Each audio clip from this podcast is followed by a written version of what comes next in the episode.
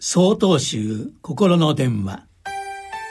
今週は「寄り添う心」と題して山形県地蔵院佐藤智光さんのお話です。今日も暑かったですね。そうですね。体調に気をつけましょうね。こんな何気ない会話でも心がほっと安らぐことがあります。それは互いが同じ気持ちになっていたわり合う心を感じるからです。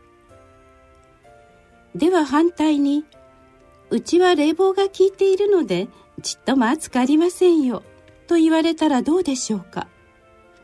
残念な気持ちや少し不愉快な気持ちさえ出てきてしまいます。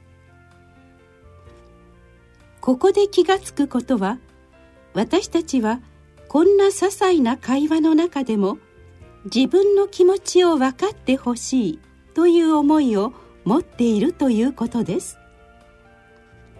けれども実際に暑さを感じない生活だった場合はどう答えればよいのでしょうか？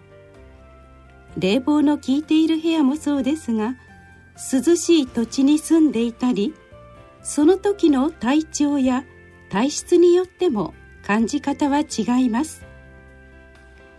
このように暑いという誰もが共有しやすいことでさえ全く同じように感じることは難しいのです。私たちは生まれ育った環境や家族経験してきたことはもちろん誰一人同じ人間はいないというかけがえのない命を生きています。こうした一人一人違う私たちが全く同じ気持ちを持つということは不可能なのではないでしょうか。そう考えてしまうと心が寂しく殺伐としたものを感じます。しかし全く同じ気持ちを持つことは不可能でもできることがあります。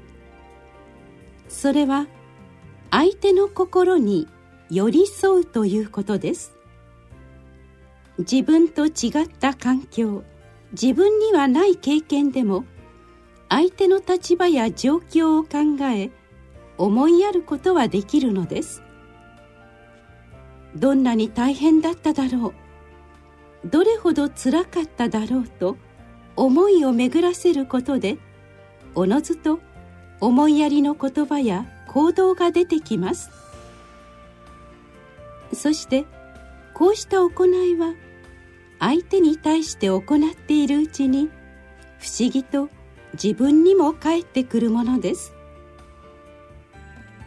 寄り添った心にまた誰かが寄り添う。そんなふうに支え合う毎日を送っていきたいですね。